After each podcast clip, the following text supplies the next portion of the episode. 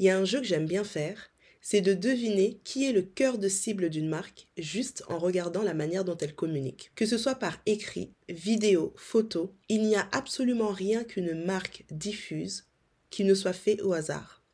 Et ça, c'est quelque chose qu'il faut bien comprendre, surtout quand on parle d'une grande marque qui a tout le budget au monde. Chaque publication, chaque photo, chaque mot, chaque vidéo a été minutieusement choisi pour toucher son client idéal. Et toi, bienvenue dans Passion of Business. Je suis Angel, consultante et brand stratégiste. En clair, j'aide les entrepreneurs à transformer leur passion en un business rentable. Dans ce podcast, on va parler de business, évidemment, mais encore et surtout de marketing, de branding, de vente, de stratégie, bref, toutes les astuces dont tu as besoin pour faire avancer ton business. Installe-toi bien, prends un bon chocolat chaud et c'est parti pour l'épisode du jour. Le client idéal, c'est vraiment le nerf de la guerre d'une stratégie. Et parce que c'est le nerf de la guerre d'une stratégie, tout ce qu'une marque va mettre en place aura pour but de toucher ou de séduire ce client idéal, à commencer par l'offre en elle-même. Que tu vendes des produits ou des services, ton offre a pour but ultime de toucher ou de séduire ton client idéal pour que derrière il puisse l'acheter. C'est ça l'objectif. Résultat, tout ce que tu vas faire autour, toute la communication et le marketing que tu vas faire autour vont travailler en ce sens. Comment je fais pour donner envie à mon client idéal d'acheter ce produit chez moi et pas chez le concurrent? Comment je fais pour donner envie à mon client idéal de booker ce service chez moi et pas chez le concurrent? Une fois que tu as compris ça, tu compris pourquoi est-ce que ta manière de communiquer va être primordiale dans ta capacité à attirer ou non ton client idéal? L'une des premières choses que me disent les clients avec lesquels je travaille quand on commence à travailler ensemble, c'est j'attire pas les bons clients. J'attire pas les bons clients, c'est la conséquence de quelque chose de plus profond. Pourquoi est-ce que tu n'attires pas les bons clients? Parce que tu ne mets pas en place les stratégies qui vont attirer ce client. Et c'est ça en fait toute la différence. Et quand on passe du temps à travailler sur son image, sa communication ou la manière dont on va poster sur les réseaux sociaux sans avoir au préalable défini à qui est-ce qu'on s'adresse, on est en train de traiter la conséquence et pas la cause.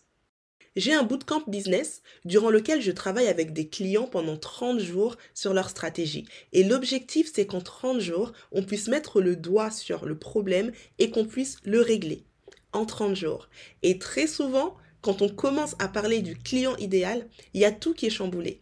Parce que 80% de mes clients se rendent compte qu'en fait, depuis le début, ils ne mettaient pas en place les bonnes stratégies pour attirer réellement leur client idéal. Par exemple, j'ai une cliente qui est dans l'événementiel. Et la première fois qu'on s'est rencontrés, je lui ai demandé qui était sa cible. Et elle m'a répondu, comme beaucoup de personnes, je touche tout le monde.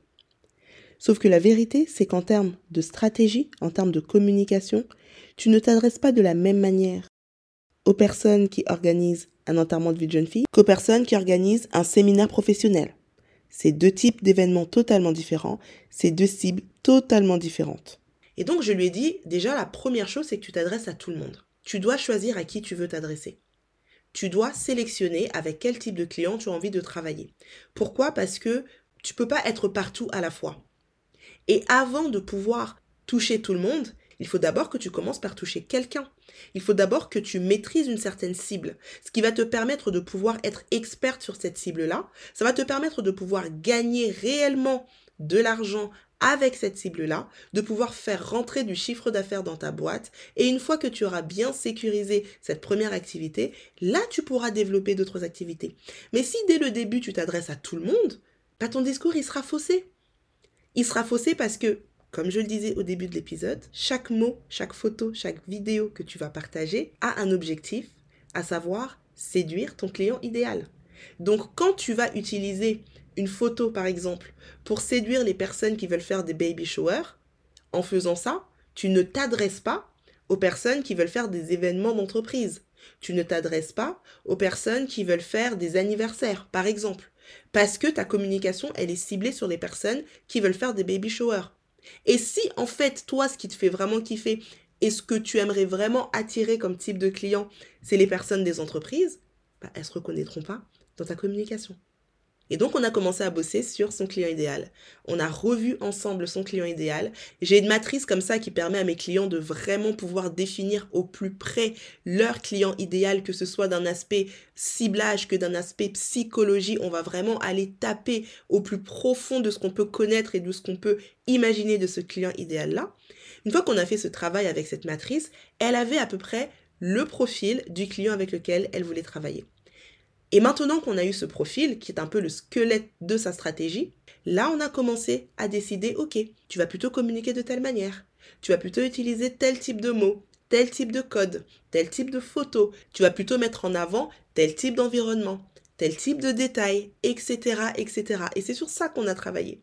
Quelque temps après, elle m'envoie un message. Elle me dit Angel, tu vas pas me croire. Non seulement 99% des clients que j'attire maintenant, c'est mon client idéal, mais en plus, je viens de signer mon premier deal à 11 000 dollars.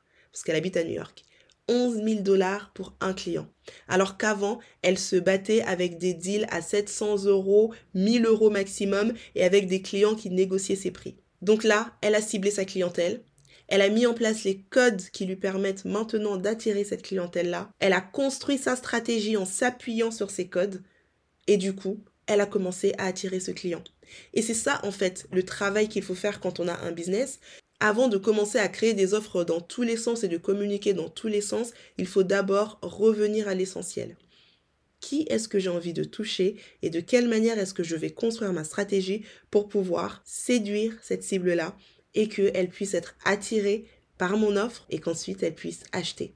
C'est le genre de travail qu'on fait dans mon bootcamp business en 30 jours seulement parce que je crois fermement qu'on n'a pas besoin de tergiverser pendant 100 ans pour mettre en place les bonnes décisions dans son business. Et en attendant le retour du prochain bootcamp, je propose actuellement un challenge de 3 jours. Pendant 3 jours, on va travailler ensemble sur ton client idéal et sur la manière dont tu peux adapter ta stratégie. Concrètement, tous les jours, tu reçois une vidéo avec un exercice à réaliser sur ton business. Et à la fin des trois jours, tu as une vision claire sur ce que tu ne faisais pas pour l'instant dans ton business et de quelle manière est-ce que tu peux commencer à activer le changement dans tes stratégies.